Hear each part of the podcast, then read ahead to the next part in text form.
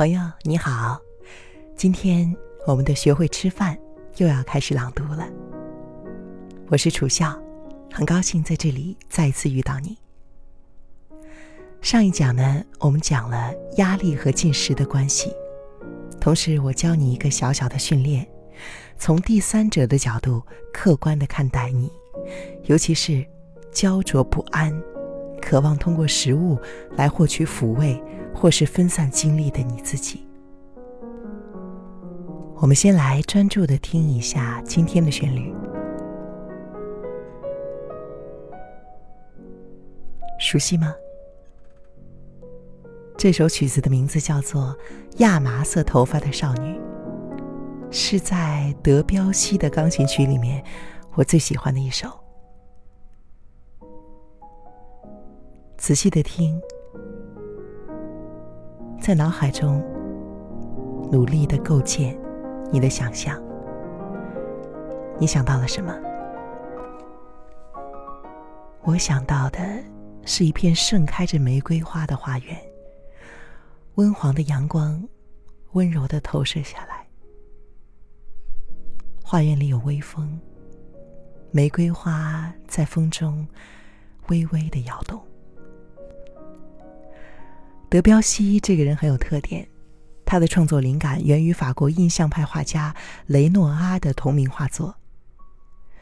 这样一说，你是不是会想到印象派的笔下一片绿色的草地，一棵大树，树下一个穿着浅蓝色衣裙的妇人，戴着白颜色的蕾丝帽，撑着一把精致的小伞。这首曲子也会给我们同样的感受。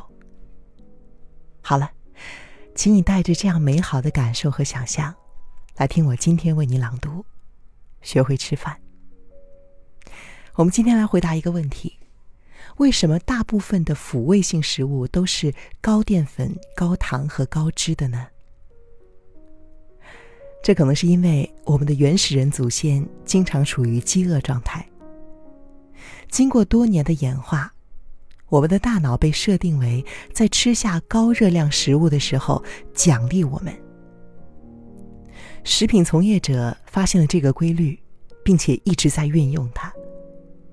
单纯的看见或是闻到高脂、高糖、高淀粉的食物，就足以让大脑分泌多巴胺，产生“我想要这个”的想法。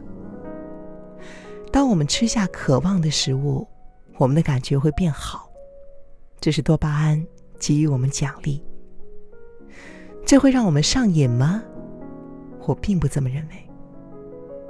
几乎任何让我们愉悦的事情都会增加多巴胺指数。从食物中获得愉悦感是自然而且正常的。可是失控的寻求以及体验这个愉悦感，才会形成问题。如果没有办法聆听自己的身体和心智，我们很容易在这当中迷失。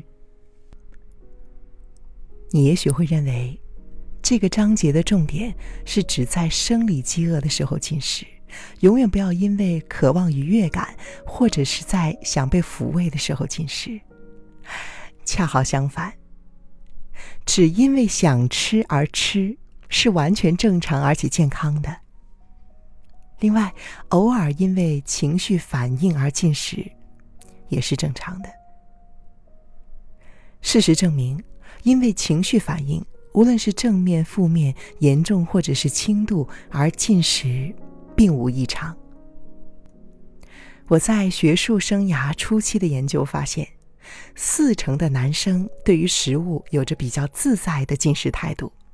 也承认，他们偶尔在压力大或是难过的时候会过量进食，但是总是会知道自己什么时候吃够了，并且很少因为饮食感到罪恶。我把这些人称为平衡饮食者。而女生的状况则令我们惊讶，而且担心，因为只有百分之十五的女生被归类到平衡饮食者。大部分的女生在以上的进食模式之后会感到罪恶，然后下定决心回到过度节食的饮食方式，或者是反而吃的更多。为了舒缓心情而吃东西，并不代表你很糟糕。事实是，这代表了你是一个正常人。不如问问自己，到底自己的饮食是平衡还是失衡？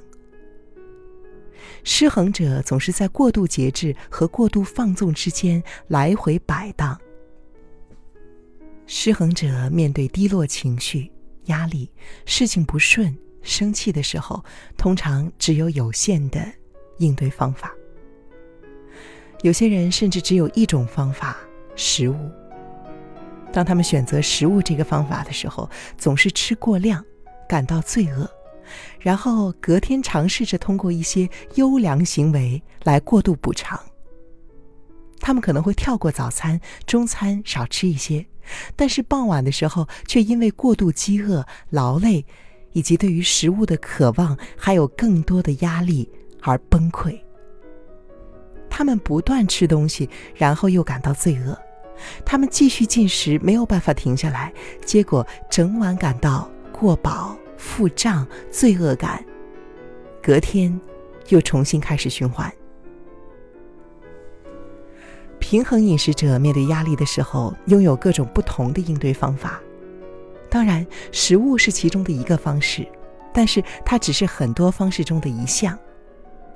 他们可能会为了抚慰伤痛吃冰淇淋，但是不会利用罪恶感来破坏抚慰的效果。他们接着进行一些和食物没有关系的应对方法，可能会跟朋友联络、出去散步、上网，或者做一些其他的事情，不会继续吃东西。平衡饮食者知道食物无法解决问题，他们也吃饼干。接着去做些其他的事情。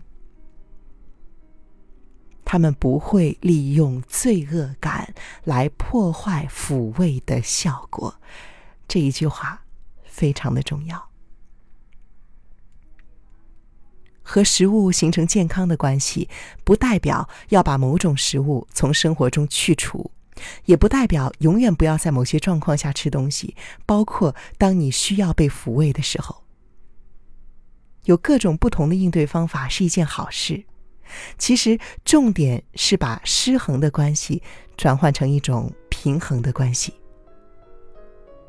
你可以增加应对方式的清单，允许自己偶尔的利用食物获得抚慰，放入自己的热量预算，然后充分的感受食物带来的真正的享受和抚慰。这并没有你想象中那么困难。这本书第二部分的练习，会引导你达到这个状态。好了，今天我就为你说到这里了。我是楚笑，希望看到你的留言。下期见。